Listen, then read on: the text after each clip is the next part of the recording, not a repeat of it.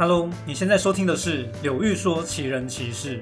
如果想收看搭配图文的影片版本，欢迎在 YouTube 上搜寻说书人柳玉。而在这里，我会分享特别有意思、特别值得思考的精选故事，原出处就是我的影片或我的直播精华。本集为专题影片，那么我们就进入主题吧。这一回我们就来聊聊被称作魔圣的张良，到底张良有多厉害？他的思维模式有什么过人之处？我们首先从背景看起。张良原本是韩国的重臣后代，秦国灭韩之后，张良散尽家财，请来一个大力士丢掷铁球刺杀秦王。只是这场刺杀并没有成功。说到张良是韩国人，别误会，这是指战国时期的韩国。张良这次复仇行动失败后，他隐姓埋名躲避通缉，所以我们很容易认为张良以前是个热血青年，比较冲动啊。后来慢慢学会忍耐、冷静判断情势，成为一流的军师。但我认为这样解读还不够准确。在我看来，张良打从一开始就是个有勇有谋的英杰。怎么说呢？各位有没有想过一件事？张良雇佣刺客，为什么他后来可以安全脱身？根据奥运纪录显示，直贴饼的最高纪录是七四点零八公尺，推铅球则是二三点一二公尺。而史记说那个大力士铁锥重一百二十斤。无论如何都不太可能丢超过一百公尺，也就是说，当刺杀失败的当下，张良与刺客在博浪沙湾起全员逃走中，那些精锐军队、护卫、猎人，在不到一百公尺的距离下竟然抓不到人，难怪秦始皇震怒啊！当时皇帝昭告天下，不计一切代价捉拿张良与刺客，却找不到他们的踪迹。说到刺杀秦王，每个刺客都是有去无回，只有张良和这个大力士安然脱身。我不认为这是运气好，这件事从头到尾都可以看到张良的策划能力。他掌握秦始皇东游的情报，才有那次丢铁球的机会。而且张良并没有冲动到把命赌在这一集。他对于失败之后该如何变装、如何隐姓埋名，对逃亡的路线早有规划，不然有几条命都不够用啊！我想这就是张良教我们的第一件事：人可以有理想，可以下重本投注在你想做的事情上。但是一定要留后路，为自己设一个停损点，事先做好最坏的打算。这思维在现代同样是非常重要啊。话说张良逃亡来到下邳，接下来就是黄石老人的故事了。张良在下邳桥上遇到一个老人，这老人走到张良面前，突然把自己的鞋子甩到桥下，并且无理的对张良说：“小子啊，下去把我的鞋子捡上来。”这个故事大家应该都听过。快转一下，老人多次刁难张良，张良一一通过考验，黄石老人就把传说中的太公兵法传给了张良，从此张良就变成天下第一的明军师。好的，如果你觉得这个故事乱七八糟，其实还有很深的含义，绝对不是说张良遇到一个不爱自己穿鞋、约会又喜欢早到的怪老头，于是反转人生。对于这个故事的反思啊，古代的东坡先生写下有名的《留侯论》，就是很精辟的辩证。苏轼认为，这个老人所作所为都是在试探张良，培养张良忍耐与思考的能力。你去探究老人是神仙还是鬼怪，没有意义。老人送的兵书到底是不是绝世秘籍，也不是重点。老人真正要教张良的是，能忍人所不能忍啊！这刚好反映在刘邦与项羽之争。项羽是攻无不克的战神，是史上少有的军事天才。但他意气用事，不懂忍耐的本事。刘邦正好相反，他可以忍受失败，甚至忍受项羽抓走自己老爸。刘邦跟项羽划清楚河汉界，互不侵犯。刘邦忍了这么久，最后看准时机偷袭，打败了项羽。而张良作为刘邦的首席军师，你会发现为什么黄石老人说张良学成之后可以当帝王师？东坡先生说得好，重点不是那书。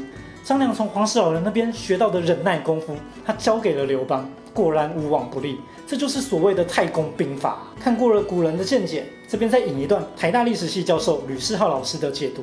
老人跟张良相约五天后，老人比张良早到，于是再约五天后，再约五天后。注意一下原文，这么简单的小事，为什么史记要用这么多篇幅来写呢？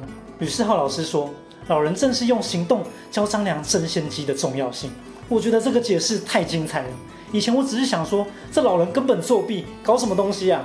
但仔细想想，这是多么让人惊艳的户外教学啊！我跟你约早上见，但谁说我不能晚上先去呢？就像刘邦跟项羽约定之后，你不打我，你鸿门宴放我一马。可是谁说我不能打你呢？这越看越觉得刘邦果然是张良教出来的。啊。还有一个佐证，当初刘邦军队向西进军，面对秦国的关卡，刘邦本来想用两万人来打姚关，但张良提出计策说，秦兵强大，不该直接攻击。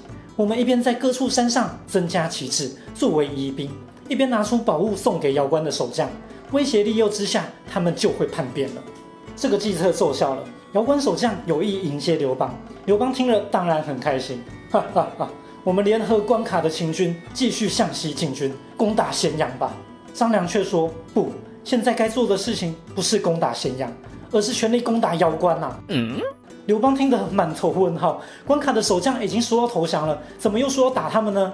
张良解释说：“我们收买了敌军将领，但是难以收买所有士兵，到时候压不住他们大军更是麻烦。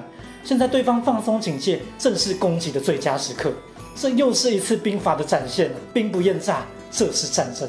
约好早上见面，我偏偏晚上出发。你说你要投降，我却先下手为强，这就是抢夺先机的重要性。这时候的张良已经完全掌握太公兵法的奥义了。